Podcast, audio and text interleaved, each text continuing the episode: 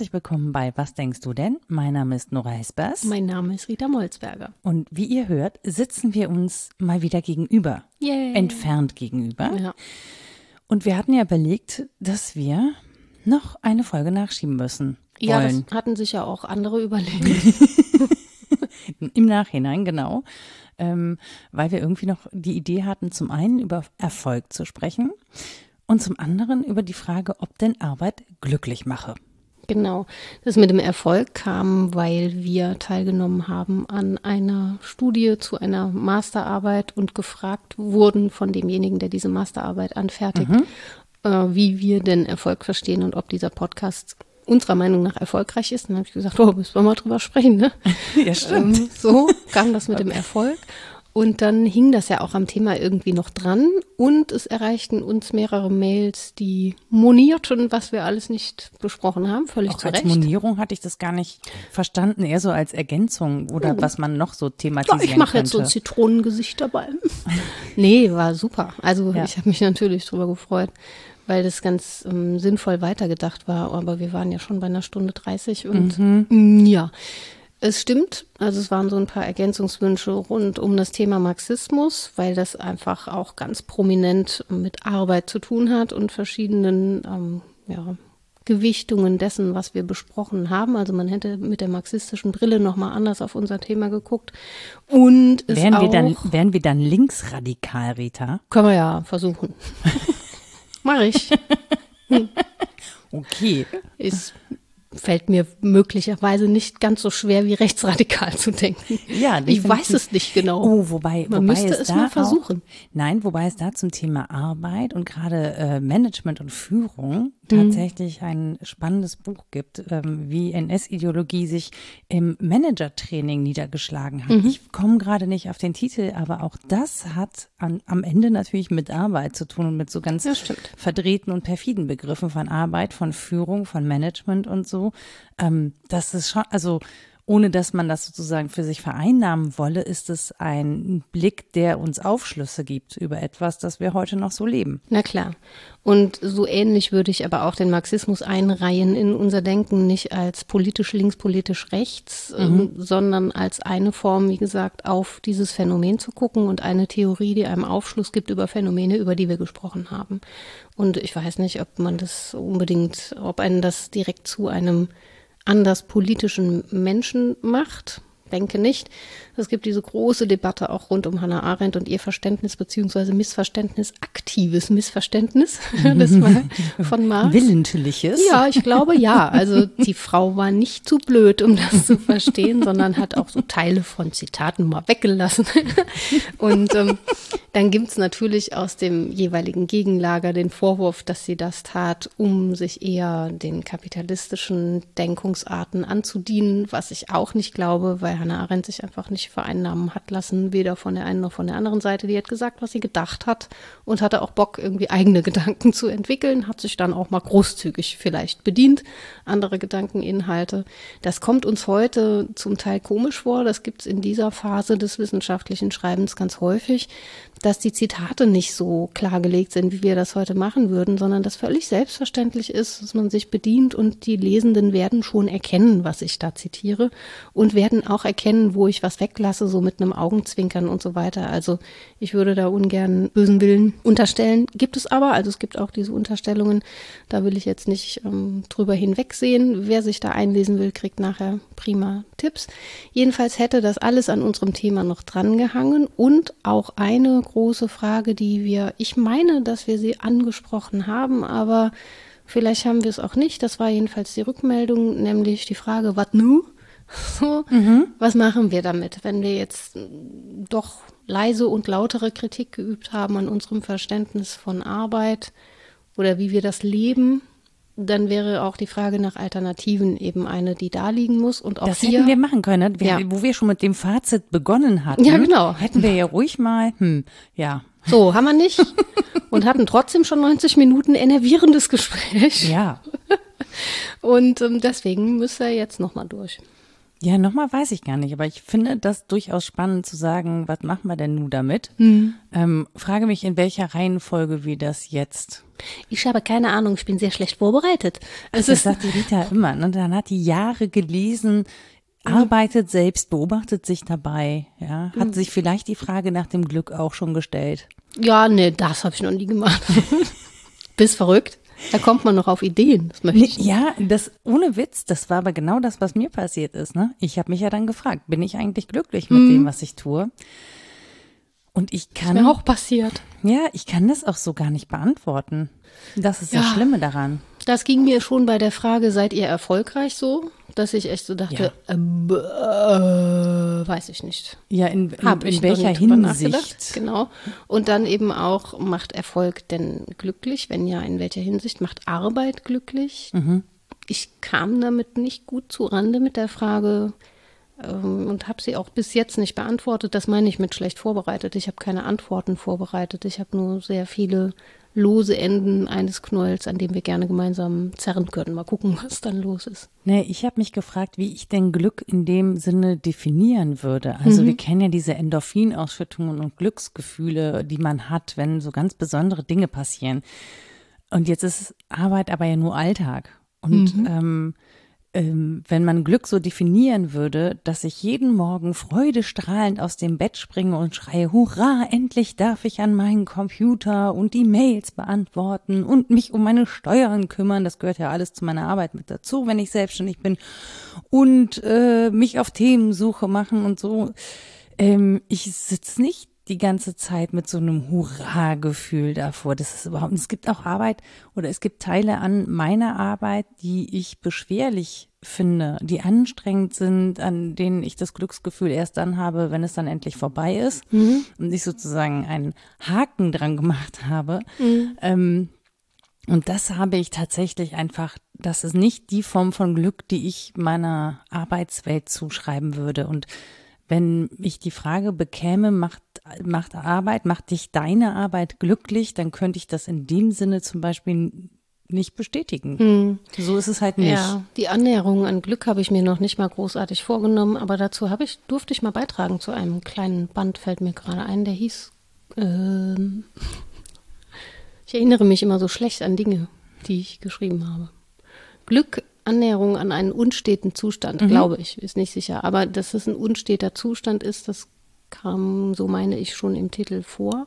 Und das hatten Und- wir ja auch bei unserer Folge Glück ist ein domestiziertes Richtig. Eichhörnchen. Richtig. Ja. Und da haben wir, glaube ich, schon unterschieden zwischen diesem Glück, was eher so Würfelglück, Stochastik und Verteilung ist und sehr plötzlich übereinkommt und so eine Art Zufriedenheit, Stimmigkeit, ähm, die, die nicht so momenthaft ist, sich wohl momenthaft einstellen kann als Gefühl, die aber eher so in the long run bedeutet, bei sich, bei der Sache und beim anderen zu sein und sich damit in irgendeiner Weise gut zu fühlen. Das ist auch noch alles sehr schwammig, ist aber auf jeden Fall ja schon was anderes. Wenn ich in diesem Sinne die Frage beantworte, macht deine Arbeit dich glücklich, denke ich anders drüber nach, als wenn man mich fragt, stehst du jeden Morgen mit dem Hurragefühl auf. Aber es soll Finde ja ich. diese Menschen geben und es gibt ja auch Ja, Anleitungen, wie man dieses, wie man dieses Glück erreichen kann und so. Aber ich frage mich auch, ob ich danach überhaupt strebe. Also Mhm. ob ich überhaupt eine, eine Person bin, die diese Art von, von Glück empfinden kann, Mhm. wenn es um Arbeit geht.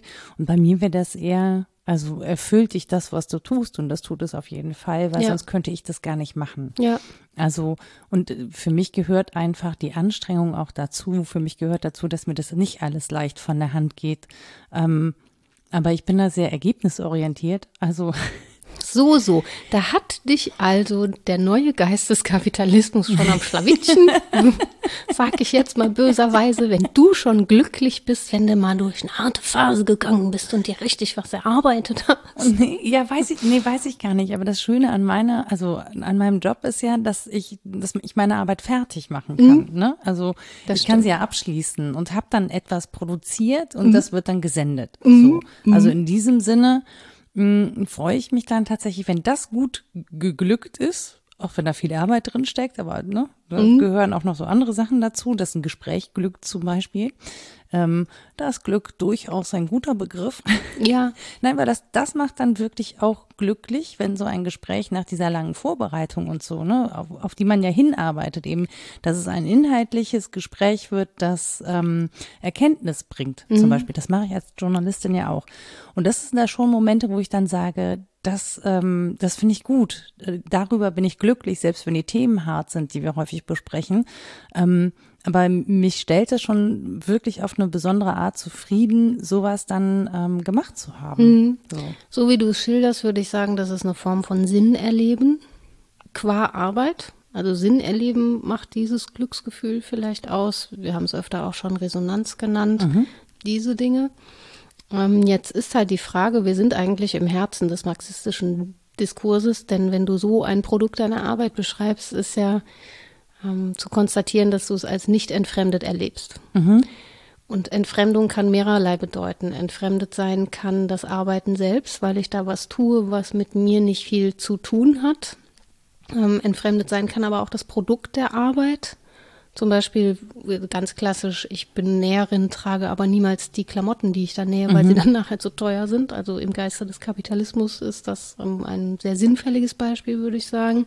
Und dann gibt es noch die dritte Form der Entfremdung, nämlich, dass ich nicht verfüge über die Bedingungen meiner Arbeit. Mhm. Und das ist was, worauf wir vielleicht in der letzten Folge auch zu wenig geschaut haben oder den Finger da nicht in die Wunde gelegt haben.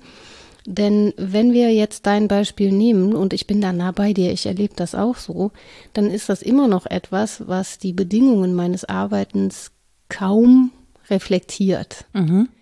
Ich bin dann vielleicht beim Arbeiten gefühlt bei mir und der Arbeit nicht so entfremdet, denn heute ist es ja normaler, dass man etwas tut, was man selbst gewählt hat, wo man das Gefühl hat, man hat dafür Talent und so weiter. Ja, Zumindest das, für das viele. Das weiß ich nicht. Das müssen einige. Ja. ja, doch, weißt du schon, komm schon. Dann ist das Produkt dir nicht entfremdet, weil es genuin deins ist, da steht dein Name drauf und so. Insofern könnte man sagen, das ist ja gar nicht entfremdet, das ist voll deins. Aber ob die Bedingungen deines Arbeitens tatsächlich bei dir sind, das ist so eine neuralgische Frage, mhm. auf die man, so glaube ich, nicht gerne guckt auch weil die Antworten so schwer fallen. Weil ich habe mich dann gefragt, okay, wenn das so ist, ja, wenn wir auf dreierlei Weise entfremdet sein können, was hieße es dann, nicht entfremdet zu sein? Mhm. Was hieße das, eine Arbeit zu erleben, die bei mir ist, samt Produkt und Bedingungen? Mhm. Und dann verfällt man sehr schnell, oder was heißt man, doch man schon, also viele, ich aber auch, in so Romantisierungen und zwar ja direkter Bezug zur Romantik, so ein Künstlerideal, dass man da was schafft, dass man genialische Phasen hat, dass man ein Produkt herstellt, das niemand anders jemals hätte herstellen können. Also im Wissenschaftlichen ist das ja so, dass man versucht, was zu denken und zu schreiben, was sonst noch nicht da war oder so.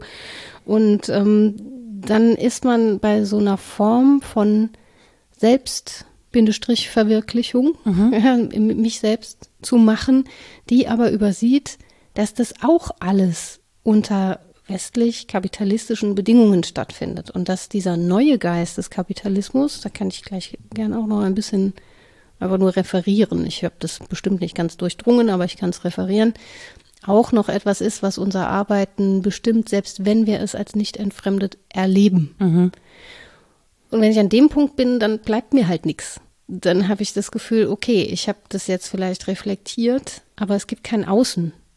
Mhm. Selbst die Kritik ist schon eingeholt ins System. Es gibt eigentlich keine Nicht-Entfremdung. Jetzt kann ich damit ja trotzdem glücklich sein. Das ist ja mein Privatvergnügen. Ne? kann ja auch sagen, äh, pff, was, ich bin mit den Bedingungen ganz zufrieden, hätte schlechter laufen können und so weiter. Aber ja, diese Rückkehr zu, das ist meins, das bin ich äh, und ich leiste diese Arbeit entweder total im Sinne von Natürlichkeit, Kreatürlichkeit herstellen und so weiter und konsumiere auch die Erträge sofort. Oder aber ich schaffe da ein Werk, das genuin meins ist äh, und bin damit glücklich. Das steht mir dann nicht mehr so zur Verfügung, weil ich immer schon die Alarmglocke im Hinterkopf habe, nein, über die, über die Bedingungen verfüge ich aber halt nicht. Ich frage mich gerade, ob über die Bedingungen verfügen nicht grundsätzlich eine Utopie bleiben muss. Ja, klar, vollständig verfügen Also- sicher, aber partizipieren? Ja, ja, da muss ich sagen, wer, muss ich mich wohl glücklich schätzen, weil ich in dem System, in dem wir nun leben, ähm, meine Bedingungen gut selbst bestimmen kann. Also und sie mir halt zu Teilen einfach entsprechen. Also, ja, unternehmerisches Selbst kann sein, dass dir das entspricht. Du wählst aber nicht, dass das gerade der Modus ist, in dem man am besten funktioniert. nicht was, ja, ja, ja, das, das ist was, ja, da komme ich, da komme ich nicht so ganz hinter, weil ich mich Ja, das meine ich, das genau. Gefühl. Ja, okay, dann habe ich das jetzt verstanden, weil das Interessante daran ist natürlich, ähm, dass ich schon auch diese Angst habe, dann eben nicht genug zu verdienen, um meine, ne, über meine Existenz sichern zu können. Das ist das eine. Ich frage mich, ob ich aber nicht, selbst wenn ich das nicht hätte, nicht trotzdem in dieses Tempo vorlegen würde. Also das ist, ich, ich weiß gar nicht, ob ich ohne die Notwendigkeit, ohne Not zu leiden, äh, aber an der Stelle, ne, ähm, die Notwendigkeit der Existenzsicherung, also wenn ich das nicht hätte, ob ich dann nicht mindestens genauso viel machen würde. So. Ja, Und ob ich nicht trotz allem das Gleiche machen würde. Äh, Das ist so auch mit der Überforderung, die da drin steckt und die ich mir so zumute bisweilen. Ja, ich denke, dass das eben genau das Spannende ist, dass wir das nicht wissen können. Weil wir keine Figuren haben, die das ersetzen würden. Hm, ja, das muss ich anders erklären, Ja. was ich meine. Wir können nur arbeitsförmig über Arbeit nachdenken irgendwie. Also es ist nicht mehr, hm, es gibt kein radikal anderes mehr, so im Sinne von Muße oder so. Nicht mehr so richtig. Also selbst die hm, ist eingebunden in ein Leben, das den Sinn daher hat, dass ich erwerbstätig bin. Weil wir uns auch mit Arbeit identifizieren. Ja, genau. Das haben wir, glaube ich, beim letzten Mal besprochen. Also das ist ja auch nicht mehr so, dass Arbeit mir entfremdet wäre im Sinne von Erwerbsarbeit. Also mir nicht, ganz vielen in der Bevölkerung ganz sicher. Ja, da möchte ich jetzt nicht für alle sprechen. Aber bei mir ist es so, dass ich da nicht sagen könnte, da ist es mir total entfremdet. Es entspricht mir ja. Ich tue das, was ich gerne tun will. Heißt aber auch, ich bin zum Beispiel nie fertig, selbst wenn ich ein Projekt beende oder einen Artikel schreibe oder so, ist das ja nicht fertig. Diese Form von Arbeiten findet ständig Diese weiter statt. Gedanken, die gehen einfach immer weiter. Ja, und ich kann mir kein Leben vorstellen, in der, in dem Arbeit hauptsächlich Mühsal wäre und nicht auch Selbstverwirklichung. Bei mir ist das schon so verquickt, dass ich als arbeitende Frau insbesondere auch in dieser Welt stehe, dass das zu meinem Selbst gehört, zu meinem Selbstbild, dass ich das von mir kaum noch loslösen kann. Also ich hatte schon massive Probleme mit Elternzeit. Dabei ist die ja eingebunden, sogar institutionell und bürokratisch eingebunden in diesen ganzen Arbeitsprozess. Das ist ja gar nichts radikal anderes, aber schon das habe ich als radikal anders erlebt und darum gehadert. Dabei war es schön, ähm, in Elternzeit zu sein. Theoretisch. Aber, ja, aber ich glaube, es lag nicht nur daran, dass es halt jetzt nicht jeden Tag das reine Zuckerschlecken war, sondern auch daran, dass dieses Selbstbild halt mitbefragt war. Und das meine ich. Ich glaube, wir haben kaum andere große Figuren oder Bilder oder Selbstbeschreibungen etabliert derzeit, ähm, die ein Außen möglich machen würden. Und das ist halt diese Frage nach den Alternativen. Die gibt es ja schon. Also es gibt Menschen, die den Diskurs ganz anders führen wollen, die zum Beispiel als Tauscherinnen und Tauscher leben und so diesem Geldzyklus entfliehen wollen. Dann gibt es auch kleine Gemeinden, die den Marxismus nochmal neu in Realität bringen wollen. Da kennen sich andere sehr viel besser aus. Danke für die Mail. Ich kann das Sowas wie, nicht. so, wie so Kommunen und Selbstversorger. Ja, Zapatisten Zyklen. und so. Also Wie heißen die? Zapatisten, das möge man selber in Okay. Suchmaschinen und Lexika aufsuchen. Da- Dafür ich habe schon ehrlich gemeldet. Ich kenne das, ich kenne mich aber nicht gut genug aus, um qualifiziert drüber zu reden. Das möchte ich auch nicht machen, sonst mache ich doofe Sätze. Mist, jetzt muss ich, jetzt will ich gerade parallel googeln. Ich muss das Wort abspeichern. Später, später. Zapatisten. Ich muss mir einfach nur. Seppen merken. Ja. Genau. Alles klar. Später, später. Sowas. Und also es gibt halt Gemeinschaften, die versuchen, das anders zu leben. Und da mag es sein, dass andere Formen möglich werden, sich selbst zu beschreiben. Aber das ist wahrscheinlich auch, Achtung, harte Arbeit. Haha. Ja. Also ja, sich diese Grundbilder drauf zu schaffen, beziehungsweise sich von den alten zu lösen, ist, glaube ich, nicht so einfach. Ja, es es entspricht dann auch wieder deinem, deinem Wesen. Ne? Also es mag ja Menschen geben, deren Wesen schon sich gegen das sträubt, was wir leben. Also, ne, oder die das, denen darin der Sinn fehlt, die mhm. darin den Sinn nicht erkennen wollen können, was auch immer, ne? Ich will das überhaupt nicht bewerten, deswegen hadere ich gerade mit der Begrifflichkeit. Ähm, und das ist ja eigentlich schon eine Möglichkeit, sozusagen sich inspirieren zu lassen von einer anderen Seite. Ich frage mich gerade, ob Menschen, die sozusagen eine Arbeit ähm, machen, die ihnen entfremdet ist, ne, ob die nicht sozusagen zum Ausgleich dann der Muße mhm. ähm, irgendwie mehr Wertschätzung entgegenbringen. Also, kann sehr gut sein. Also das kann sein, dass es dann anders funktioniert und sozusagen die Negativfolie ein bisschen deutlicher ist, als wenn das alles so ineinander rutscht und man sowieso die ganze Zeit im Homeoffice ist. Eine, eine Oase der Muße. Du warst doch schon öfter in einem. Ja, in, in deinem. ja, ja. Ja, der ist sehr viel Arbeit. Ja.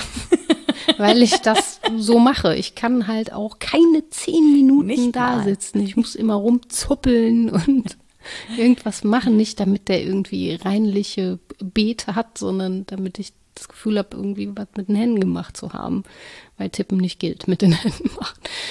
Ist schwierig. Also mir fällt das natürlich als ich besonders schwer drüber zu sprechen. Ich glaube aber auch, wenn ich sozusagen als eine im Diskurs stehende in zweiter Ordnung spreche, also nicht als Person, sondern mal als Anwältin dessen, was wir gerade so beobachten können, dann ist es nicht so leicht. Es gibt diese anderen Figuren und anderen Gemeinschaften, die gibt es ganz sicher, aber die sind klein und es sind wenige.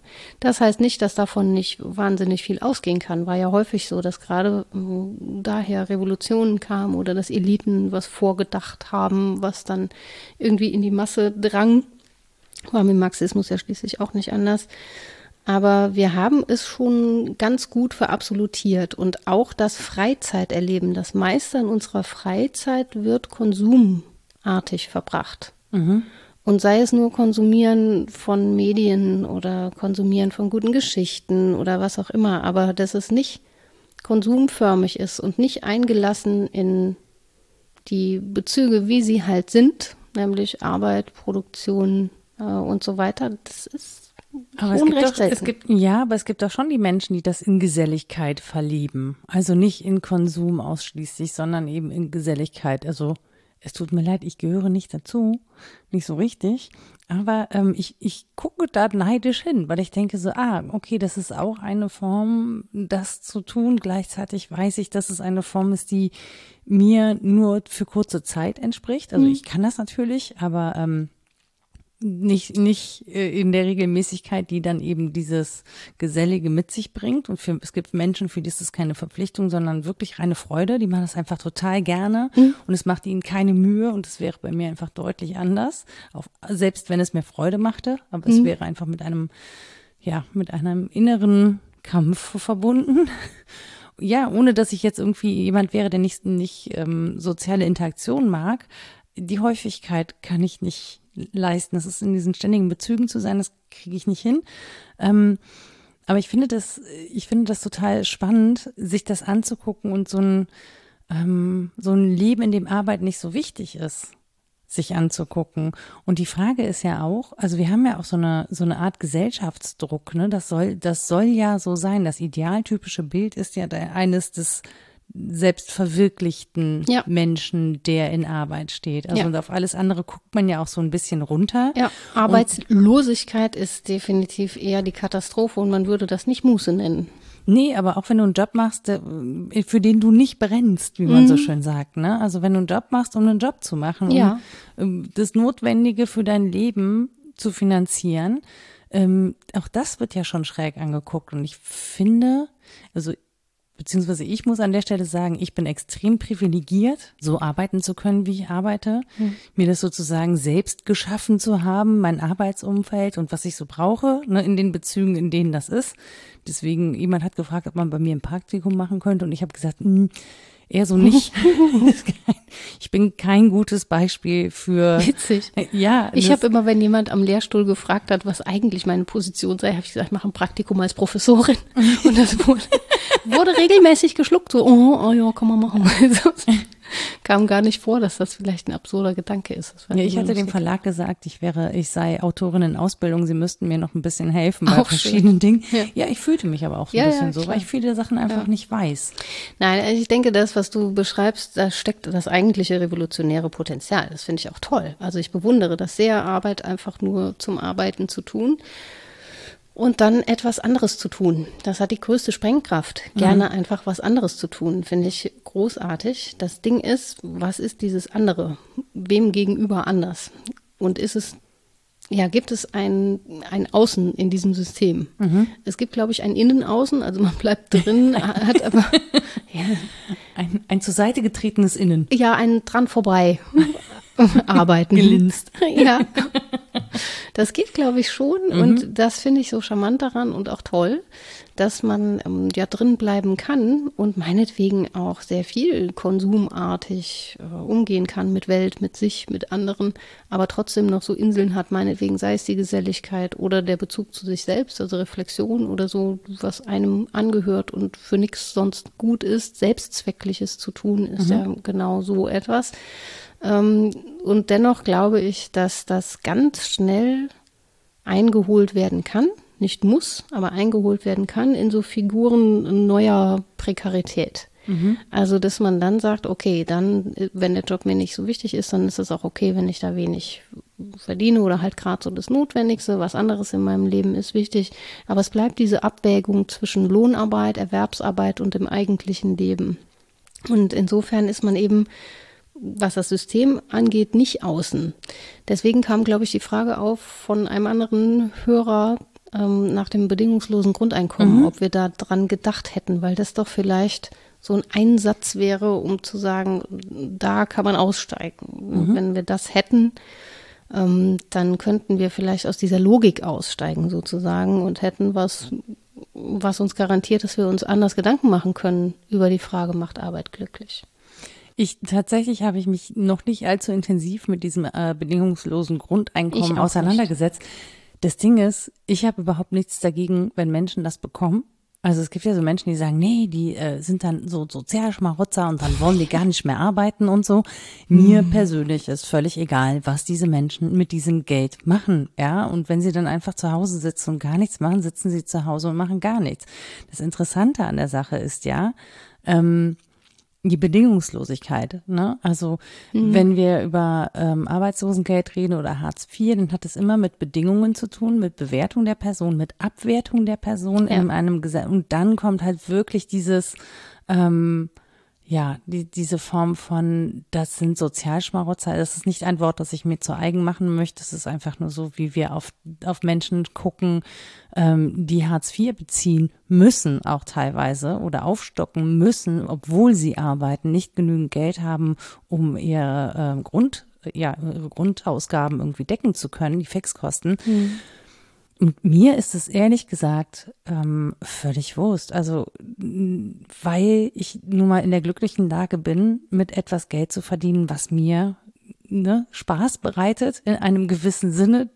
Ähm, und ich fordere aber nicht von allen, das tun zu müssen, mhm. zum Beispiel. Und ich kann mich sehr gut auf den Gedanken einlassen, zu sagen, naja, es gibt solche Menschen und solche und es gibt genug Menschen, die irgendwie keine Ahnung, richtig viel Bock drauf haben, ganz viel zu arbeiten. Und dann gibt es Menschen, die machen andere Dinge in dieser Zeit.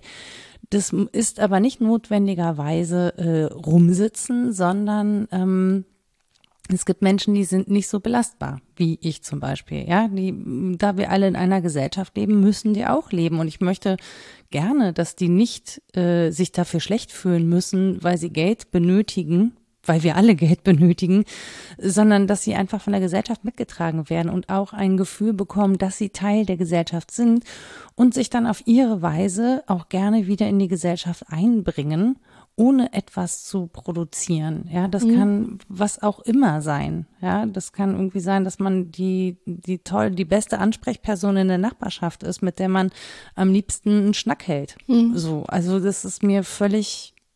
Hupe, ehrlich gesagt, was die Menschen dann mit diesem Geld machen. Ich finde es auf einer ähm, und diese diese ähm, mentalen Basis finde ich es einfach irgendwie den schöneren Gedanken, den Menschen das Geld zu geben und die und nicht sie zu mit Repressionen zu drücken und schlechte Gefühle zu verbreiten, weil man Geld benötigt zum Leben. Mhm. Weil das Leben ist so eingerichtet, dass wir ohne nicht weiterkommen. Mhm. Und das hat sich ja nun keiner ausgesucht. Ja, ich bin vollständig bei dir, was diesen Bewertungsdiskurs äh, angeht. Da würde ich auch ganz gerne mal irgendwie so eine Pause-Taste drücken. Weil letztlich ist es eigentlich eine absurde Sache, dass wir unseren Kampf um Anerkennung, der nun mal immer läuft, das muss es nicht Kampf nennen, aber die Suche nach Anerkennung, die nun mal läuft, meinetwegen ausschließlich auf dem Vehikel Erwerbsarbeit oder Geld ausüben. Warum? Mhm. Also es ließe sich ja anders denken und da würde ich sagen, wenn schon Utopie, dann richtig, dann müssen wir auch nicht über wer kriegt welches Geld reden, sondern warum muss das immer Geld sein? Also warum heißt Anerkennung, dass ich so und so viel kriege? Warum geht es nicht tatsächlich auch anders? Und wie gesagt, solche Gemeinschaften gibt es ja auch, die das noch einen Schritt weiterführen und fragen, muss man denn so zusammenleben, wie wir das tun? Es ist halt schwer, diese Bedingungen wegzudenken und das liegt daran, dass es ähm, in der Moderne, seit der Moderne derart vernetzt ist und globalisiert, dass ein Ausstieg ein derart radikales Außen bedeuten müsste, dass wir im Prinzip irgendwie einen anderen Planeten etablieren müssen. Also ich meine den jetzt nicht dinglich einen anderen Planeten, sondern eine andere, eine andere Gedankenwelt, ein anderes Zusammensein, das ja irgendwo stattfinden muss, wo tatsächlich Utopos ist, ein Nichtort. Oder ein Heterotopos. Ein ja, wenn wir so weitermachen, dann ist das ja bald so. Ja. Können wir uns schon mal darauf einstellen. Nee, ich glaube schon, dass uns ein, die Umwelt, also das um uns herum, dazu zwingen wird, ähm, andere Dinge zu denken und anders zu denken, mhm. weil es, äh, und es ist so, ich finde es ein bisschen spooky, weil wir schon so oft darüber geredet haben, dass es so nicht weitergehen kann und nicht wird und so. Kann es so nicht weitergehen. nee, ja. ja. aber vor der Pandemie ja schon so, so mit so einem ja. Gefühl, dass irgendwie was in Umwälzung nun mal ist, in welcher Form auch immer. Und ähm, dass diese Umwälzung jetzt so derart von außen kommt, mhm. haben wir, glaube ich, nicht vorhergesehen. Aber es ist so, dass man denkt, so ja, und könnte, könnte uns das was sagen? Es ist schon recht einfach, dem einen Sinn zuzuweisen, wenn man das tun möchte. so. Ja. Man muss nicht, Menschen tun das aber gerne, den Dingen Sinn zuweisen und nicht einfach von Zufällen sprechen und denken, sondern sagen, ja, ja, ja gibt es gewisse nee, Wir haben ja nachgewiesenerweise auch was dazu getan. Ja, ja das kann man da nicht rausrechnen. Ähm, und ich finde das schon spannend, ob uns das, äh, also das radikale Außen in dem Fall, ja, das ja eigentlich zu uns gehört, hm. ähm, uns das nicht sozusagen diesen anderen Planeten hinbaut. Hm. Ja, weil ja. dieser Planet sich nun mal ändert. Ja. Ist das jetzt zu esoterisch? Ich glaube, dass man da noch ganz gut folgen kann. Wir können ja wieder konkreter werden und ein bisschen anders sprechen. Aber das Thema legt das, na, das Thema legt halt nahe, dass man sich so, wie gesagt, auf zweite Ordnung begibt und mal versucht, so eine Vogelschau zu machen auf das System, wie wir es nun mal erleben, weil wir, wie gesagt, nach Alternativen gefragt wurden und uns das auch fragen müssen. Und die kann man von innen heraus so schlecht entwickeln, mhm. wenn es nun mal kein Außen gibt, an dem man sich abarbeiten kann. Es gab ja nun einen Systemstreit zwischen Kapitalismus und Kommunismus, innerhalb dessen man Position beziehen konnte. Da gab es ein Gegenüber, mit dem man zanken konnte. Aber Jetzt, der war auch sehr blutig. Ja, natürlich. Aber ideologisch funktionierte der mhm. halt. Es gab da etwas anderes, an dem man sich abarbeitete. arbeitete. auf, ja, auf blutige Weise, ja. auf gedankliche Weise, auf ideelle Weise, auf alle möglichen Weisen. Jetzt ist das ja nicht mehr wirklich so, sondern es gibt im Prinzip ja verschiedene Formen eines Systems und man kann dann noch zanken, wie es denn jetzt so ungefähr aussehen soll. Nordkorea nimmt niemand so richtig ernst, also äh, natürlich als Bedrohung, aber nicht als Alternative, um zu leben. Andere Formen, wo nur Bürgerkrieg und Instabilität herrschen, auch nicht. Also da, wo es funktioniert, ist es offensichtlich irgendwie kapitalistisch organisiert. Und das kann einen natürlich unruhig machen, weil mhm. nicht nur, weil einem irgendwie der Kapitalismus nicht passt und nicht gefällt, das ist das eine. Ich habe da auch ästhetische Bedenken und ich möchte das nicht so gerne und meinem Begehren entspricht es nicht so, alles das. Aber eben, weil es dieses Außen nicht gibt, weil es keinen Systemstreit gibt oder so wenig Ideen davon, wie es anders aussehen könnte. Und das führt dazu, glaube ich, dass wir so, du sagst, esoterisch drüber sprechen, weil wir halt von innen versuchen, äußerlich zu werden. Und das ist schwierig. Trotzdem haben wir ja Dinge, die wir beobachten können. Also so Kräfteverschiebungen innerhalb des Kapitalismus zum mhm. Beispiel, über die man durchaus sprechen kann und die auch ähm, Sinn ergeben, mit den Phänomenen, die man so betrachtet, in Abgleich zu bringen.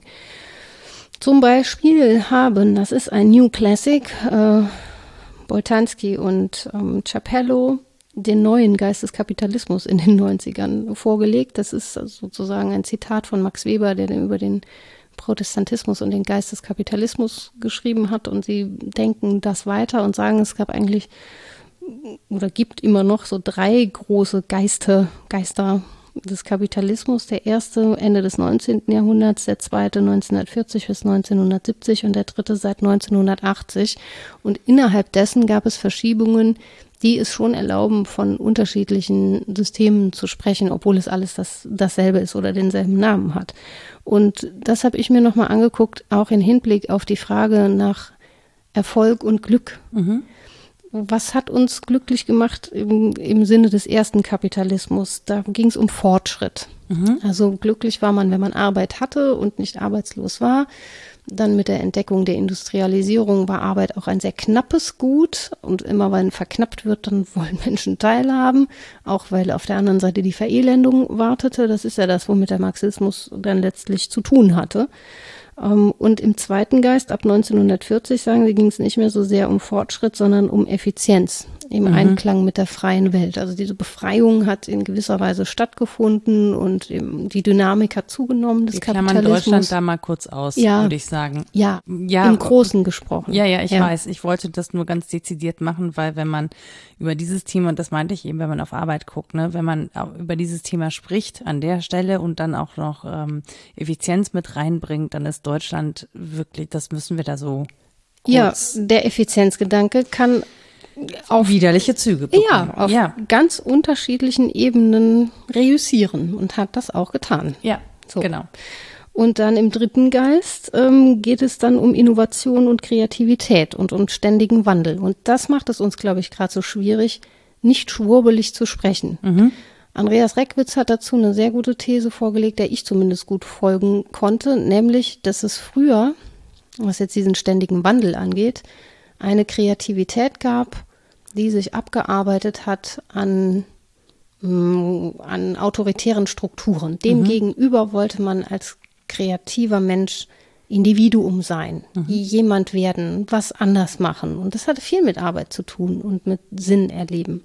Jetzt mittlerweile ist Kreativität und ständiger Wandel und dieses Abarbeiten, man selbst zu werden, die neue Hegemonie.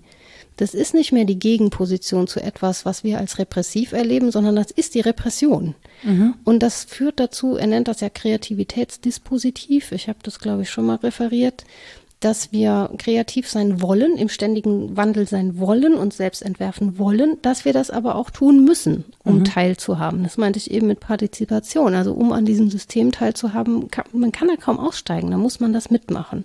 Und das macht diesen neuen Geist des Kapitalismus eben aus. Dann bedeutet Erfolg nicht mehr persönliches Eigentum zu haben, zum Großgrundbesitzer zu werden oder was weiß ich. Es bedeutet auch nicht, eine Karriere hinzulegen im engeren Sinne, sondern es bedeutet, dass man sich ständig gut anpassen kann. Mhm. Dass man mit allen Bedingungen irgendwie klarkommt und noch das Gefühl hat, ich bin da Herrin meines eigenen Lebenslaufes. Und das Gefühl reicht. Ob ich das bin oder nicht, ist völlig egal. Und da denke ich schon, dass wir in dieser in dieser Phase schon noch neu drinstecken und zwar unter Bedingungen der Globalisierung, dass das eine Dynamik angenommen hat, der man kaum noch gegenüber treten kann.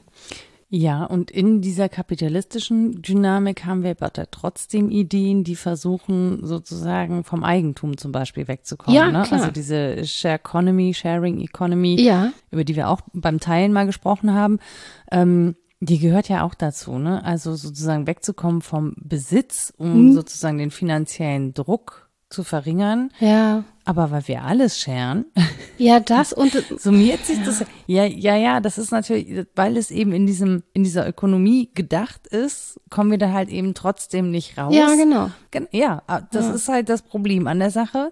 Mm, Aber wir erleben, finde ich ja im Kleinen trotzdem immer noch mal den Versuch, zumindest Alternativen zu leben. Und das wird dann häufig von Menschen gelebt, die trotz allem sehr privilegiert sind, weil sie sich das auch leisten können.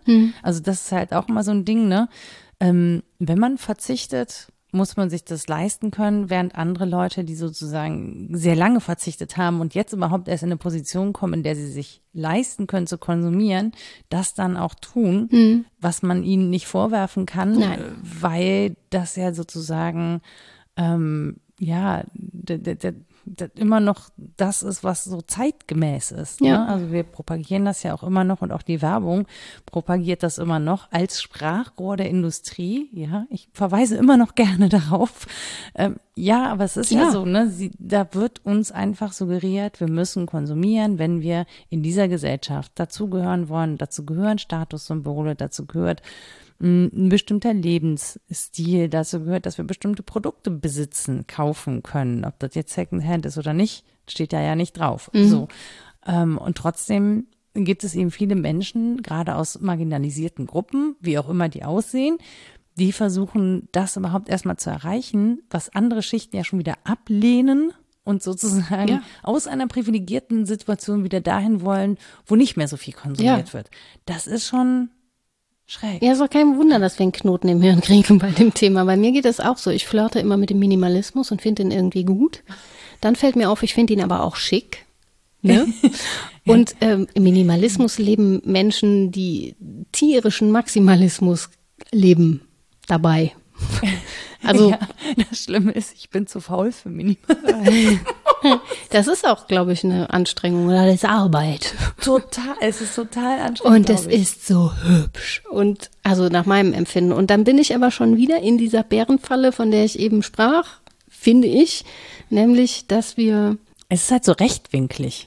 ja, bündig, geradeaus, parallel, ist genau mein Ding. Autistinnen können damit sehr viel anfangen. Nur sprechen können sie nicht. Also ich nicht rechtwinklig und geradeaus und parallel, aber ich würde sehr gern. Aber man ist ja trotzdem auch wieder, wie gesagt, in dieser Falle, dass wir das wieder ästhetisieren und wieder konsumieren und wieder irgendwie einen nicht Lebensstil draus Instagram. machen. Stell dir vor, du ich mache wärst- nichts davon. Ja, aber stell dir vor, du wärst da und es würde dir noch ständig in Bildern gezeigt werden. Ja. Ja. Ja, Wie ja, toll ja. das aussieht. Ja, das stimmt. Und dann guckst du dich in meiner Wohnung zum Beispiel um und denkst dir so, ja, Ah, Maximalismus. Ich Das, das kommt auch wieder. Ich denke dann immer Dinge, Dinge, Dinge, Dinge, Dinge, Dinge, Dinge. Wenn, bei mir zu Hause übrigens auch, spätestens seitdem noch andere Menschen hier eingezogen sind. Ähm, weil das macht für mich so ein Kirmesgefühl, das mich halt total überfordert. Mir entspricht das nicht so gut und ich denke dann, ah, Capitalism is boring, hat mal meine Freundin Steffi Äh, gesagt. Das heißt, wenn du bei mir zu Besuch bekommst, dann hast du Kirmes, finde ich gut. Ja, näher, weniger, weil das halt, eine, das ist ja so eine, eine Sparte von Dingen, von denen ich viel haben kann. Bücher gehen zum Beispiel Bücher oder Zettel oder sowas. Das finde ich dann gemütlich. Aber weißt du, was ich meine? Mit Dinge, Dinge, Dinge, Dinge, Dinge, ja. wenn die auch so in ganz viele Kategorien fallen. Nicht nur aus einer Kategorie ganz viel, sondern so Kategorienmaximalismus. Da komme ich gar nicht mit klar. Und so ist ja letztlich Kapitalismus, dass man alles und von allem dann noch ganz viele verschiedene Vielleicht, haben kann. vielleicht ist das der Trick. Ich blende das einfach aus, weil es mich eigentlich überfordert und dann ist es für mich gar nicht da und deswegen sehe ich das Mhm. Ja, Chaos nicht. ja, kann ich mir gut vorstellen. So, Ja, ja, ja. Bei Problem mir gelöst. Ja, so löst mein Kopf das auch. Wenn ich sehr viel Ordnung im Kopf habe, dann halte ich viel besser Unordnung um mich rum aus, zum Beispiel. Ich muss sofort aufräumen, wenn ich Chaos im Kopf habe und da irgendwie Salat ist, Schichtsalat. dann fange ich an, Schichtsalat ist doch sehr ordentlich. um mich herum aufzuräumen. Ja, aber wenn man den mischt, das kann ich gar nicht leiden. Bäh. Ist das jetzt schon Marxismus, wenn wir über Schichten reden, weiß ich auch nicht. Das ist Im eher Salat flapsig. weiß ich nicht. Ja, das ist tatsächlich Soziale flapsig. Klassen und Schichten. Ja, das ist aber ein Problem. Also, Ja, ja, ich habe ja eben auch, mir ist ja eben auch das Wort Schichten rausgedroppt, ohne dass ich das jetzt, ähm, ja, ohne dass ich das wertend meine, aber man hat ja schon das trotzdem das Gefühl, ja, und äh, an der oberen Stelle als Frau hat man das Gefühl, da ist diese Glass Ceiling, ne, also diese Glasdecke, durch die man nicht kommt, also auch nochmal eine Schicht, so, und wir reden ja auch ständig, also ich finde es auch verlogen, ehrlich gesagt, so zu tun, als hätten wir das nicht, weil wir reden die ganze Klar. Zeit von Aufstieg und Abstieg, von wo soll ich Natürlich. denn auf und absteigen? man denkt auch ständig horizontal. Ja, wenn Das- wir, richtig. wir also wenn, verlassen diese Ordnung nicht. Ja. ja, so. Und wenn, also deswegen finde ich es halt zu sagen, also ich finde es wirklich verlogen zu sagen, wir würden da nicht leben. Also dann nennt man es halt Milieus oder was auch immer. Mhm. Aber das ist so ein Drumrumlavieren. Ähm, natürlich sind wir keine dezidierte Klassengesellschaft. Ja. Im, in der Definition. Nee, aber, aber, guck rein wir sind eine Klassengesellschaft unter postklassischen Bedingungen und das habe ich beim letzten Mal, glaube ich, schon gesagt, derjenige, ich sag's mal männlich, dem ähm, der Satz rausrutscht, also Klasse ist mir noch nie aufgefallen, gehört garantiert nach oben. Weil von Ja, unten ja, fällt's dir auf. So. Und da sollte man ruhig auch sensibel für sein, für die postklassischen Bedingungen, aber auch, weil unsere moderne oder ja, ich tue mich schwer mit dem Begriff Postmoderne, aber so die moderne, moderne. Ich Nachmoderne. Ja, schon wieder, ja, ich bin ja schon wieder bei Retromoderne, wenn ich So. mir die Entwicklungen angucke. Ja, gibt's auch, genau. Dann ähm, habe ich eher das Gefühl, dass es da um eine Differenzierung von Systemen innerhalb des Systems geht, also äh, eine unglaubliche Vielfalt von nebeneinander bestehenden sozialen Systemen, bürokratischen, juristischen. Also es hat sich unglaublich differenziert, aber verabschiedet haben wir dieses oben unten nicht. Und es ist, das hat sich zum einen differenziert, zum anderen sind die aber auch wirklich äh, nicht besonders durchlässig. Ja, So. Deswegen bleibt es ja bei diesem oben unten und deswegen hat man auch von unten noch den Drang nach oben zu wollen, obwohl man gar nicht mehr so weiß, genau weiß, wo denn oben nun ist und was dieses oben bedeuten kann, außer Selbstverwirklichung und besondere Flexibilität. Wegen dieser ständigen Anpassung und Flexibilität, die ja Erfolg bedeutet innerhalb dessen, was wir jetzt haben, habe ich halt auch ähm, massive Probleme mit so Zuschreibungen von Selbstverwirklichung und so Anpassungen und äh, irgendwie alles entgrenzen fällt mir sehr schwer. Deswegen kann ich das auch mit dem Smartphone, glaube ich, nicht, weil das bedeuten würde, dass dann noch eine Grenze fällt zwischen analog und digital zum einen und dann auch zwischen Privat und Arbeit noch viel mehr. Und ich habe da wenig Talent zu und das Privileg, dieses Talent nicht haben zu müssen oder mich dran abarbeiten zu müssen. Aber für viele ist das eine Realität, die sie auch genießen. Und das möchte ich niemandem absprechen. Ich behaupte nur, wir müssen hingucken, warum wir das genießen. Und das fand ich eben gerade ähm, einen guten Hinweis, als du gesagt hast, nach oben kommen und Erfolg haben, weil das ist ja genau das, also Erfolg ist nicht zwingend das, was mich glücklich macht, Nee. sondern Erfolg ist eigentlich das, was gesellschaftliche Bedingungen erfüllt, an zum Beispiel so Sachen wie Status, an Ja. Ne, also was kann ich, was kann ich konsumieren, was kann ich mir leisten, ja, Mhm. welchen Lebensstil kann ich, ähm, kann ich ja ausdrücken? Ne? Ja. Wie viel Geld verdiene ich? Wie groß ist meine Wohnung? Wie teuer ist mein Auto? Mhm. Äh, wie oft kann ich im Jahr in Urlaub fahren? Wenn ja, wohin? Ja, so. Ja, wobei dieses Erfolgsverständnis ja auch nicht selbstverständlich ist. Da bin ich jetzt mal vorbereitet, das habe ich nachgeschlagen alles. Weil Erfolg eigentlich bedeutet das Eintreten einer beabsichtigten Wirkung einer Handlung. Jetzt habe ich dann schon wieder bei beabsichtigt gedacht. Hm. Bei Handlung, okay, soweit waren wir mit Hannah Arendt, dass wir das Handeln irgendwie gut umrissen haben, was das anders ist als Arbeiten und Herstellen. Ähm, aber eine beabsichtigte Wirkung, da habe ich mich dann genau das gefragt, woher kommen die Absichten? Kommen die aus mir selbst oder sind die nicht wesentlich auch von außen bestimmt? Weil das ist der Knackpunkt bei allem, dieses Verhältnis von Individuum und Gesellschaft, Anlage, Umwelt, wie viel außen, innen. Das sind die Fragen, an denen man sich, glaube ich, lang orientieren muss, um auch diese Frage aufzuwerfen, was denn nun Erfolg sei. Und ähm, spannend ist, in der Philosophie gibt es Erfolg eigentlich vor allen Dingen im Zusammenhang mit Ethik. Es gibt nämlich eine Richtung, die heißt tatsächlich Erfolgsethik oder konsequenzialistische Ethik.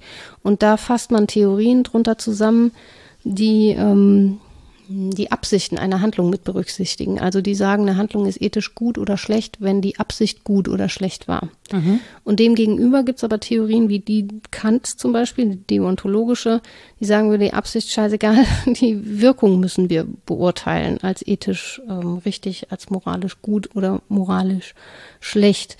Und ähm, dann kann man sich halt fragen, was so eine Absicht überhaupt ausmacht. Wie, wie kann ich die Absicht haben, auf einen Erfolg. Also wie, Und was ist überhaupt absehbar? Ja, genau. Nämlich das meiste halt nicht. Ne? Das Unabsehbare ist in allen Plänen immer mit drin. Das erleben wir gerade härter als mhm. in den letzten Jahren, glaube ich. Wie viel Unvorhersagbares und zu Improvisierendes uns so auf die Füße fällt. Ähm, die Absicht ist zunächst mal, also meistens verstanden als Intention zumindest im Rahmen von Philosophie und ist das, was wir, wo, ich mach's lieber wörtlich, was wir durch unser Wollen zu erhalten gedenken. What? Mhm. Also wir wollen etwas und mm, haben dabei ein Ziel vor Augen. Also wir richten uns auf etwas. Ah, etwas bekommen, nicht Intensio. etwas sichern, also nee, erhalten, erhalten, also kriegen. Ja, ja, ja, ich hatte eher sowas Konservare. Ja, kann auch sein. Ja. Darauf kann sich mein Wollen ja auch richten. Voll die Doppeldeutigkeit. Ja, ja. das stimmt. Hm. Erhalt sowieso. Ja. deswegen war ich gerade so, was? Wieso? Wenn ich was kriegen will, dann will ich doch nichts erhalten. Also doch schon auch. Ja. Ach. Ja, boah. ja. Hei, hei, hei, hei. Siehst du? So geht's mir ganz oft. Verdammte Vorbereitung. Mann, Mann, es war schon mal. Sorry, red du mal weiter, ich muss nachdenken. Ja, kein Problem. So, und wenn ich jetzt sage, aktuell befassen wir uns gar nicht mehr so sehr mit Leistung, Karriere und so weiter, das ist auch schon obsolet, sondern wir befassen uns mit Erfolg, mhm. dann muss ich ja genau dahin gucken, was wollen wir erhalten im doppelten Sinne, was mhm. wollen wir kriegen und was wollen wir aber auch zementieren bewahren, ja. und ähm, bewahren und ja. Und ähm, wenn man das als Erfolg bezeichnet, dann wirft das ein Licht auf unsere Werteordnung. Mhm. So glaube ich. Und vielleicht kein freundliches. Nee. Nicht so richtig. Ja. Deswegen, ja, würde ich behaupten, war ich so hm, geplättet, als diese Frage kam, seid ihr erfolgreich? Weil ich so eine unmittelbare Abwehr dieses Gedankens in mir spürte. Nein, natürlich nicht. Bah, wie unanständig ist das denn? Also. Niemals. I, Erfolg. Das wollen wir gar nicht. Was ja komisch ist, weil das natürlich auch wieder so, die Trauben sind mir zu sauer, sagte der Fuchs, mhm. sein kann. Da komme ich nicht dran. Und diese Form von Erfolg steht mir nicht zur Verfügung. Vielleicht mhm. habe ich das schon schön internalisiert und dann mit Abwehr reagiert. So ähnlich wie manche sagen, na, so viel lernen zu wollen und so lang zur Schule zu gehen, das ist auch gar nichts für mich. Ich, mhm. ne? Ähm, weil man schon weiß, dass man da nicht hingehört. Und ich weiß, ich gehöre nicht zu in diesem Sinne erfolgreichen Menschen. Vielleicht wäre ich es deswegen ab, das kann schon sein. Aber es rechtfertigt halt auch sehr schön soziale Ungleichheit, wenn man mhm. diesem Erfolgsgedanken anhängt. Und da muss ich sagen, das ist, glaube ich, keine Ausrede bei mir. Ich weiß es nicht genau, kann auch anerzogen sein. Verdammte christliches Upbringing, ähm, dass ich soziale Ungleichheit so, wie sie zementiert wird, nämlich noch so krypto zementiert, dass man es möglichst nicht merkt, ist, finde ich schon eklig. Mhm. Und deswegen möchte ich in diesem Sinne gerne erfolglos sein. Ja. Ich habe, ähm, ich glaube, ich habe gesagt, wir wollen gar nicht, also wir haben diese Gespräche nicht darauf angelegt, dass wir möglichst viele Menschen erreichen, also es ist ja, ja. das sind ja so Wobei du später ja auch gesagt hast und auch völlig zu Recht, man kann ja stolz sein, dass schon so viele Menschen einen Euro hergeben. Ja, absolut. Das ist halt genau diese Ambivalenz, genau. denke ich. Ja, aber ich, ich glaube, den, ähm, den Unterschied, den ich machen würde, ist, wenn man nach Erfolgsfaktoren gefragt wird, zum Beispiel für einen Podcast, dann geht es immer darum, wie viele Hörerinnen und Hörer hast du erreicht. Mhm. Ähm, wenn wir jetzt aber zum Beispiel Erfolg daran messen wollen würden, ähm, also gibt es Menschen da draußen, die sozusagen durch unsere Gespräche neue Ideen entwickelt haben, ähm, sich irgendwie über etwas Gedanken gemacht haben, was sie vorher nicht getan haben und was sie in irgendeiner Form weitergebracht hat, ja, oder zufriedener gemacht hat, oder Menschen, die mit uns lachen, ja. Mhm. Mm, das sind ja Erfolgsfaktoren, die finde ich viel wichtiger. Das kriegen wir jetzt gar nicht so mit. Ja, das ja? stimmt. Aber wenn es, wenn es uns zum Beispiel gelingt, Menschen zu unterhalten, ja, hier und da, oder dass sie einfach eine gute Zeit haben, wenn sie zuhören. Ähm, Menschen, die mit uns in Austausch treten, zum mhm. Beispiel. Das ist ja auch eine Form von Erfolg, ne? eine Kommunikation an den Start zu bringen. Ähm, und das wird aber überhaupt selten als Erfolgsfaktor abgefragt, sondern was abgefragt wird, ist ein rein quantitativer Erfolg mhm. in Zahlen, in ja. Hördauer, in wie lange haben die Leute gehört, wie viele sind das, äh, welche Geräte benutzen die. Also da werden statistische Daten erhoben und überhaupt nichts Qualitatives. Und ich, ich persönlich empfinde also zum einen empfinde ich es als Erfolg, dass wir ähm, im Gespräch bleiben, dass mhm. wir, dass es uns gelingt, eine Stunde über ein Thema zu reden. Sehr weitschweifend. Was mir sehr leid tut, heute besonders. nee, aber mit einem gewissen Fokus. Nein, der Fokus bleibt ja. Das Thema ist einfach weitschweifend, weil es eben in alle Bereiche unseres Lebens dringt in der Regel. Mhm. Also wie willst du, wie willst du deinen Kern finden, wenn es uns ständig betrifft? Ja. Finde ich total schwierig, ehrlich gesagt. Und ähm, auch wenn es so fusselige Faktoren sind wie Glück. Fuzzy Logic. Ja. ja. ja, Glück und Erfolg ist halt auch nicht so ganz konkret fassbar. Das, das ist auch was sehr individuelles. Menschen verstehen unterschiedliche Dinge darunter. Wir haben jetzt definiert, wie wir das verstehen, aber das muss ja nicht notwendigerweise das sein, was andere Menschen Nein. darunter verstehen. Und ähm, es gibt Menschen, die sind glücklich mit ihrem Erfolg im Sinne von Quantifizierung. Ja, na klar. Das Und ist das halt auch das, was man leichter messen kann. Das ist in den Wissenschaften schon längst so, dass es da auch einen gewissen Turn gab, ähm, das eher abzufragen, auch weil es vorher viel zu wenig abgefragt wurde. Also es hat auch seinen guten Grund, warum man dann mal auf Quantitäten geguckt hat. Ich denke nur genau wie du, man kann das nicht ineinander verrechnen. Quantität und Qualität sind sehr unterschiedliche Dinge. Ich würde den Podcast-Erfolg an der Wie-Tollheit unserer äh, HörerInnen bemessen und sie sind alle sehr toll. Ja. Ich, mir scheißegal, ob ich euch kenne, aber ich finde euch toll. Einfach schon, weil ihr euch das antut. und ähm, garantiert eben Menschen dabei sind, die äh, diskursiv ins Gespräch eintreten, ohne mit am Tisch zu sein, mhm. was ich einen extremen Vertrauensvorschuss auch finde, über den ich mich freue. Und ähm, so bemessen, halt unbemessbar bemessen, wäre ich auch unbedingt dabei zu sagen, das ist eine Form von Erfolgsgeschichten erzählen. Jetzt weiß ich aber gar nicht, ob das das Ziel ist, auf das hin ich mich ausrichte. Also ob dieses äh, Eintreten der beabsichtigten Wirkung einer Handlung das ist, was mich motiviert, dies hier zu tun. Ich habe sicher Absichten, es gibt ja Intentionen und die sind mir nicht vollständig durchsichtig, aber ich könnte nicht sagen, dass ich eine bestimmte Erwartungshaltung habe an das Eintreten, weil ich immer mit so viel Zufall rechne. Mhm. Also, ja, rechnen ist jetzt auch im doppelten Sinne. Ich rechne natürlich nicht stochastisch, aber ich, ich, ich finde das unvorhersagbar. Und insofern ist es eine große Improvisation. Mir macht es halt Freude und das ist eine Form von Erfolg auch. Genau, also das meine ich ja, ne? so, ein, so ein Gespräch ja. erfolgreich ist im Sinne von, wir fangen wo an, wir setzen uns ein Thema, ja. wir haben Spaß am Gespräch, wir entwickeln Gedanken, man sitzt hier und hat so Gehirnbritzeln, weil schon wieder irgendwie eine Doppeldeutigkeit um die Ecke kommt und man mhm. so denkt, ah, das habe ich verstanden. Hä? Nee, das habe ich nicht verstanden. Erhalten? Was? Hä? Erhalten? Was? Genau. Und dann echoen die zwischen zwei Ohrmuscheln hin und her und man denkt sich so, wow, krass, was hier schon wieder los ist. Ja. So, aber ähm, das ist einfach schön. Und ich glaube, ich hätte nicht die Gabe, in dieser Konzentration zu sprechen, wenn nicht Mikrofone zwischen uns wären, weil mhm. ich ja dazu neige, abgelenkt zu sein und ein Erdmännchen-Gehirn habe. Erdmännchen-Weibchen-Gehirn. Erdmenschen nicht. Ja, ähm, genau, auf jeden Fall ähm, finde ich dann natürlich super, wenn es Menschen gibt, die das auch interessiert und spannend finden. Aber ich habe das nicht, also ich habe keine, keine Quantifizierung darin ja. vorgesehen. Und das war, von, also es gab keine Absicht zu sagen, so und jetzt müssen wir äh, nach Plan bis äh, nach Folge 50 äh, 2000 Menschen erreicht haben und am Ende des vierten Jahres 10.000 und so, die wir nie erreicht haben. Aber ne, es so. ist ja auch eine Form des ähm, Rumwerkelns, die nicht wirtschaften ist, äh, in der Freiheit nicht wirtschaften zu müssen. Richtig. Sehr wohl, ne? Und gleichzeitig natürlich ein Teil des Produktions- oder Reproduktionsprozesses und sei es diskursive Reproduktion oder symbolische. Wir produzieren und reproduzieren Kommunikation. Mhm. Ähm, das ist mir schon klar. Also man ist auch hier nicht außen im Diskurs, wollen wir ja auch gar nicht sein.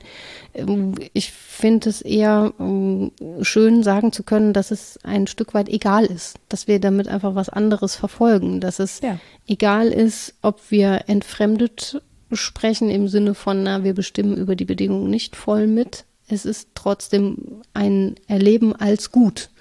Und ähm, dann kann man reflexiv sein, wie man will und sagen, naja, aber was da alles für Bedingungen am Werk sind, ja, dennoch erleben wir es ja als etwas, was wir gerne tun. Und vielleicht muss man auf der Phänomenebene auch öfter mal bleiben dürfen, um glücklich sein zu können. Ich, ja, ich habe noch einen Gedanken dazu, diese, diese Form der Vergleichbarkeit. Mhm. Also es wird ja ganz viel, oder ich werde auch sehr häufig gefragt, wie viele Menschen uns eigentlich hören, was man so dezidiert überhaupt nicht sagen kann. Ähm, und das tun Leute, um vergleichbarer zu sein, um sich vergleichen zu können, um rauszufinden, was ein erfolgreicher Podcast ist. Ja. Im Sinne der messbaren Faktoren. Und das ist so ein Ding, das finde ich halt total schräg. Also natürlich freue ich mich, wenn Hörerinnen und Hörer dazu kommen. Ähm, aber es ist nicht, also ich würde das auch weitermachen, wenn wir noch da wären, wo wir am Anfang waren. Mhm. So, und das war schon viel. Also da dachte ich schon so, wow das sind wirklich viele Menschen, die uns hören wollen. Ja, und warum? Die, die Frage ist halt, warum wir Mikrofone anhaben und das veröffentlichen, finde ich. Weil wenn es darum geht, es als gut zu erleben, dass man konzentriert spricht, das ist bei mir auch so. Also Konzentration macht bei mir ein Glückserleben, weil mhm. es so selten stattfindet. Oder dass dieses sehr befruchtende Zuhören und Sprechen was Neues in einem anstößt, dann könnte einem das ja genügen. Ich muss ja gar keinen dritten Menschen imaginieren, der zuhört und vielleicht was davon hat. Ich behaupte, durch die Interaktion, die da passiert, ist schon noch eine Ebene dabei, die mir anderes und neues Glück bietet. Das hatte ich vorher gar nicht so auf dem Schirm. Das habe ich auch eben nicht intendiert, dass das mhm. Menschen tun, aber sie tun es und das erlebe ich als toll. Ich könnte aber auch nicht sagen, ob wir damit aufhören würden. Also wir würden es vielleicht nicht so regelmäßig tun und nicht in dieser Form tun, aber ich würde ab jetzt nicht gern verzichten auf ein konzentriertes Gespräch mit dir. Ich würde dich garantiert bitten, mit mir eine Runde zu gehen und über ein Thema zu sprechen. Das mache ich ja auch schon mit anderen Menschen hin und wieder mal.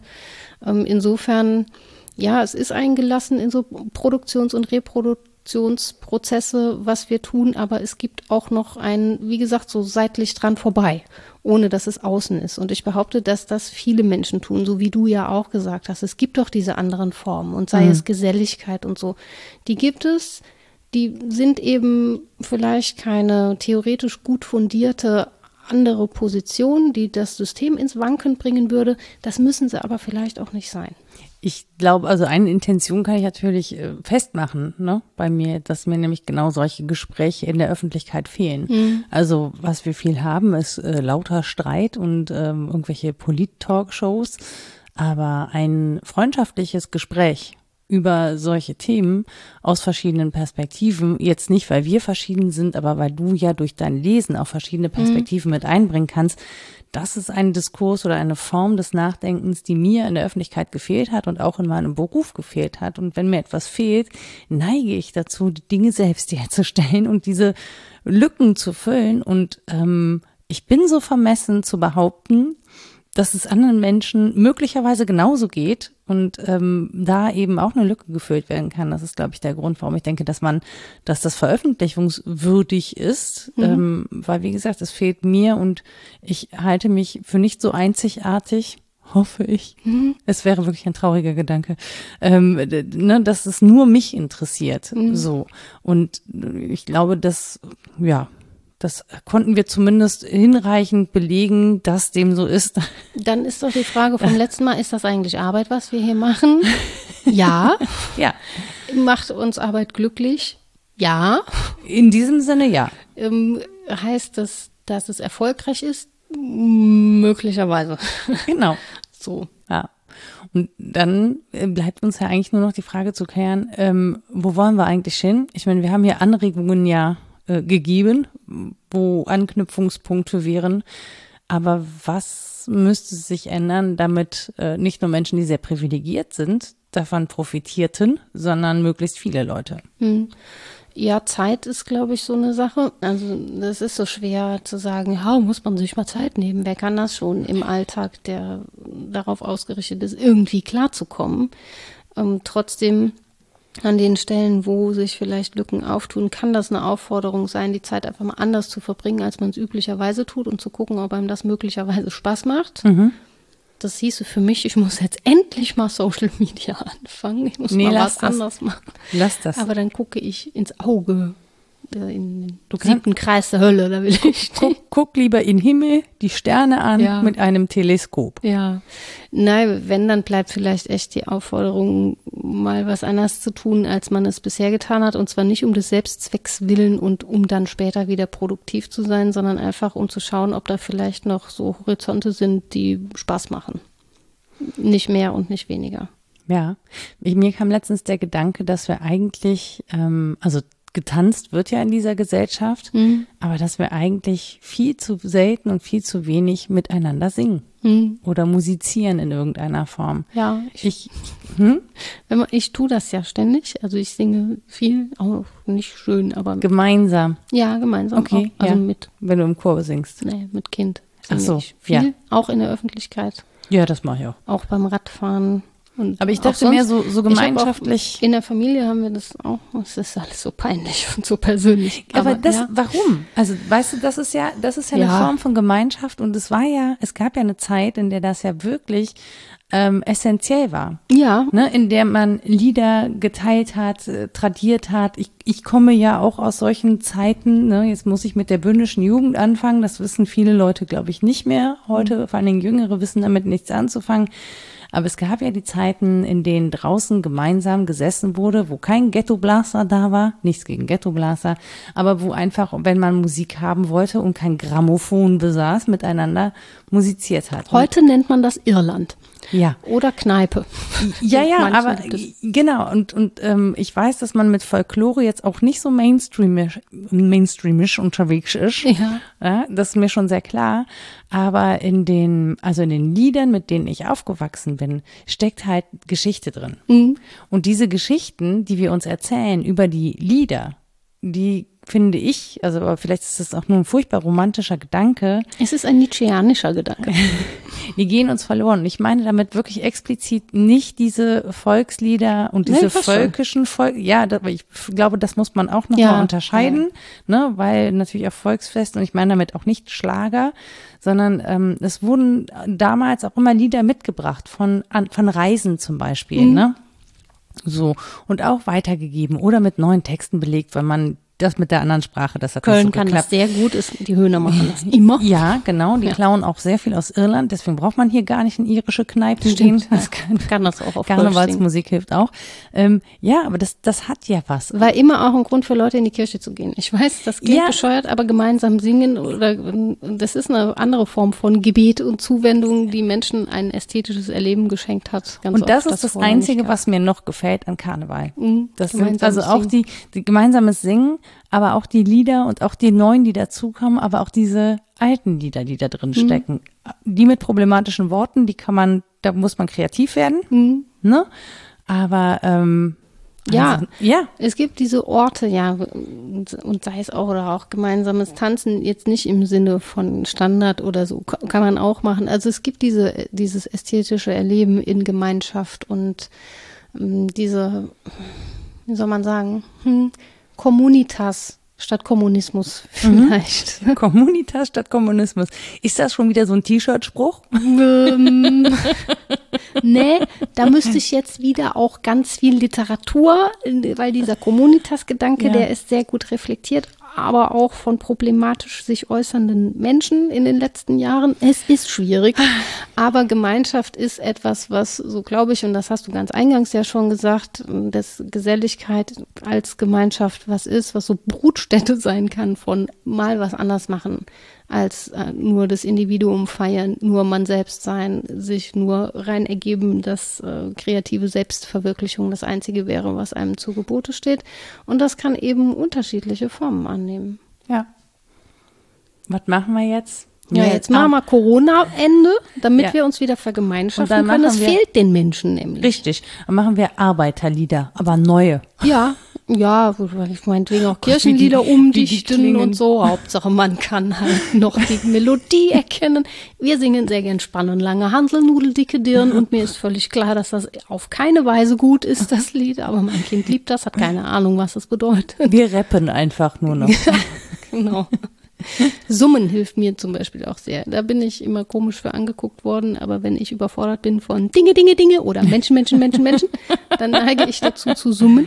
Ich su- summe immer. Schlafkindchen, Schlaf. Nee, sei nicht. Es gibt nämlich einen Menschen, mit dem ich das teile, der das auch macht und das haben wir irgendwann rausgefunden. Und das war ein solcher Moment der Intimität.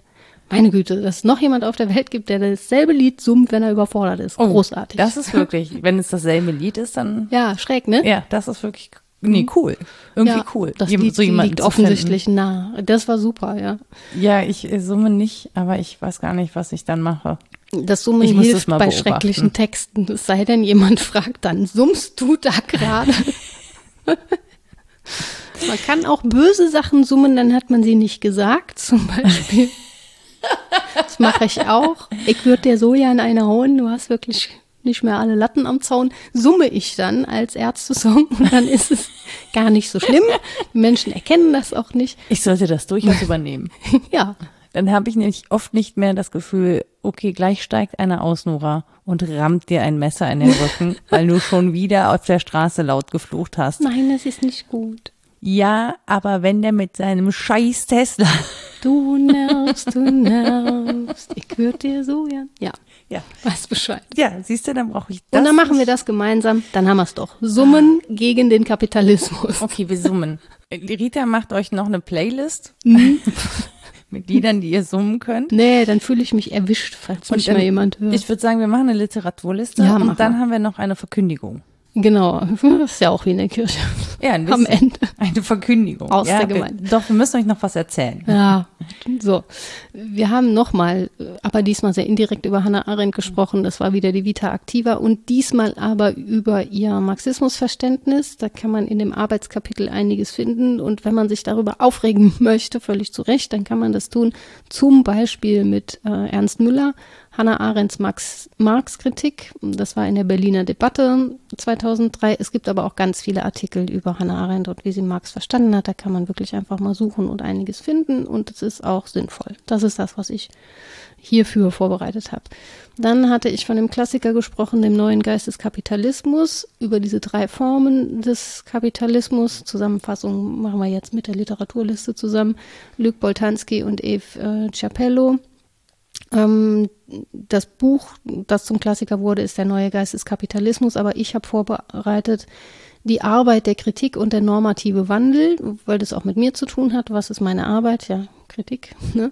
Das ist abgedruckt beziehungsweise wieder abgedruckt in einem Band, den ich ebenfalls empfehle. Das ist ein Herausgeberband von Christoph Menke und Juliane Rebentisch, der heißt Kreation und Depression.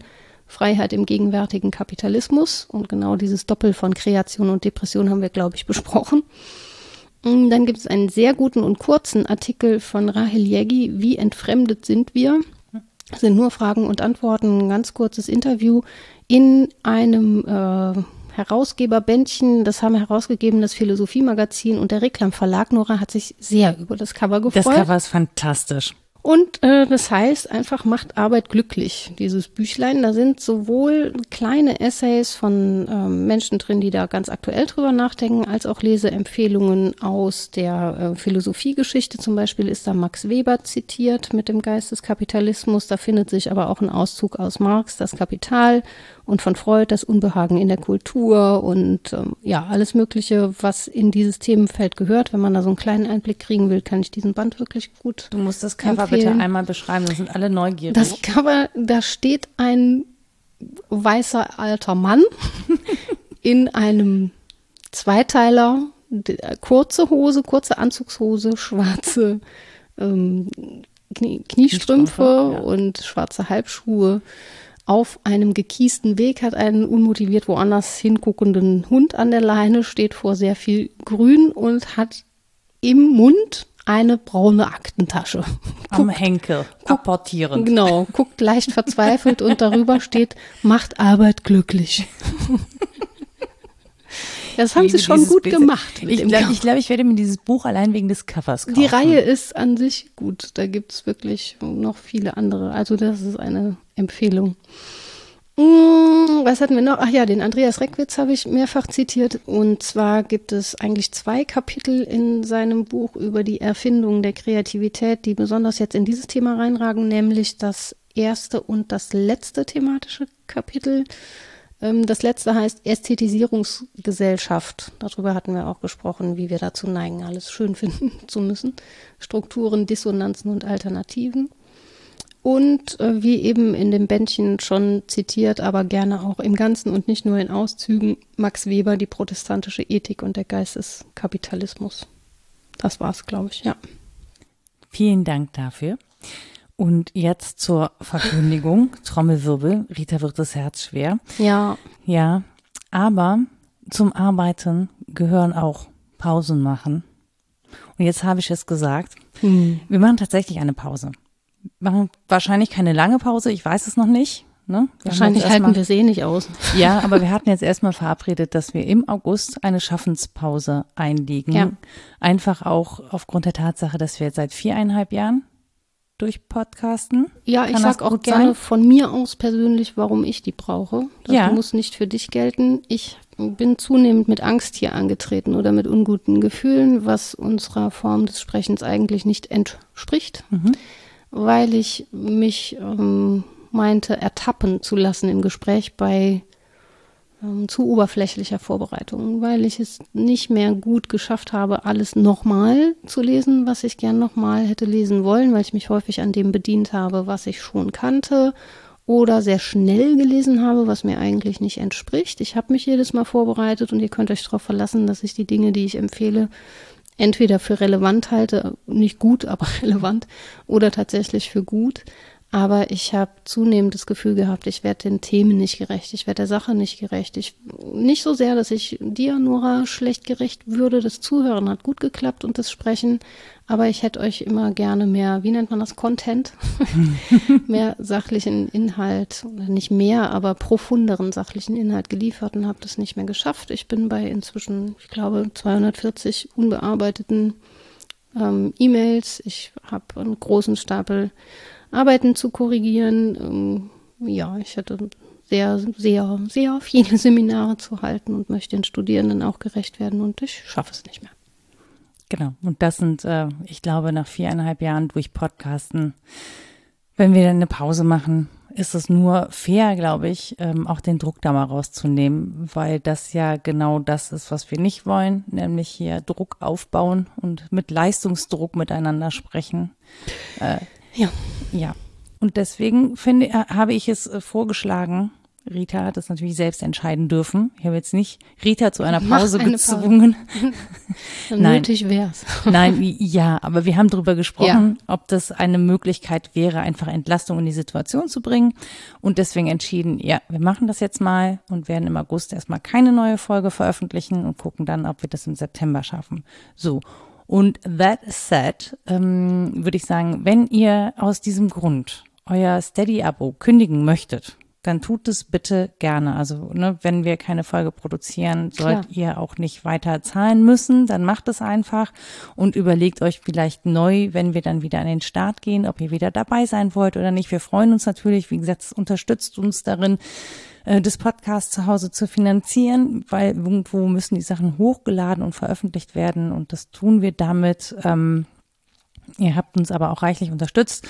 Und wer das selber nicht leisten kann, weil ich, ja, oder uns auch klar ist, ne, dass die Pandemie Menschen auch jetzt echt hart reinfährt mhm. in ihr Leben, ähm, dann macht, dann bitte fühlt euch nicht verpflichtet. So, da wollen wir euch den Druck und die Last nehmen. Also wir freuen uns, wir fühlen uns sehr geehrt und geschätzt, dass ihr das tut zu so zahlreichen Menschen.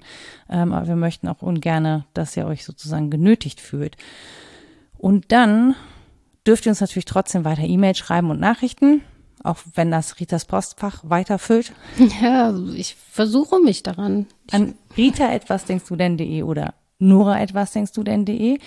Ihr könnt uns bei Twitter Nachrichten schicken oder Tweets veröffentlichen unter oder an wddd-podcast. Ihr findet mich auf Mastodon unter Frau Nora. Wir haben eine Facebook-Seite und eine normale Website www.wasdenkstudenn.de. Da könnt ihr unsere Folgen kommentieren. Und ansonsten, wir haben jetzt, ich weiß gar nicht, 120 irgendwas glaube ich, Folgen oder knapp 120 Folgen veröffentlicht.